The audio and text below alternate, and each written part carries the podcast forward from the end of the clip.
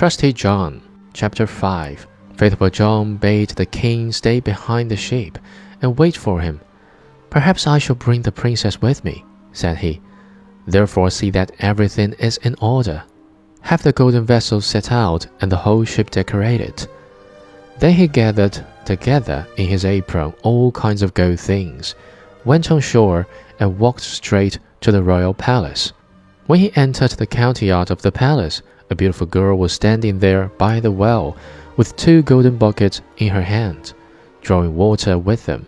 And when she just turned round to carry away the sparkling water, she saw the stranger, and asked it who he was. So he answered, I am a merchant, and opened his apron, and let her look in. Then she cried, Oh, what beautiful gold things! and put her pails down and looked at the golden wares one after the other.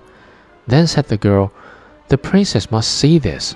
She has such great pleasure in golden things that she will buy all you have. She took him by the hand and led him upstairs, for she was the waiting maid.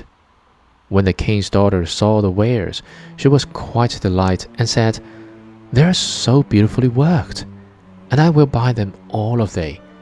But faithful John said, I am only the servant of a rich merchant. The things I have here are not to be compared with those my master has in his ship. They are the most beautiful and valuable things that have ever been made in gold.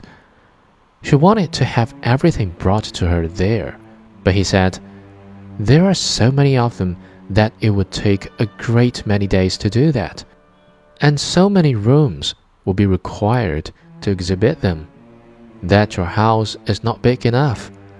Then her curiosity and longing were still more excited, until at last she said, Conduct me to the ship.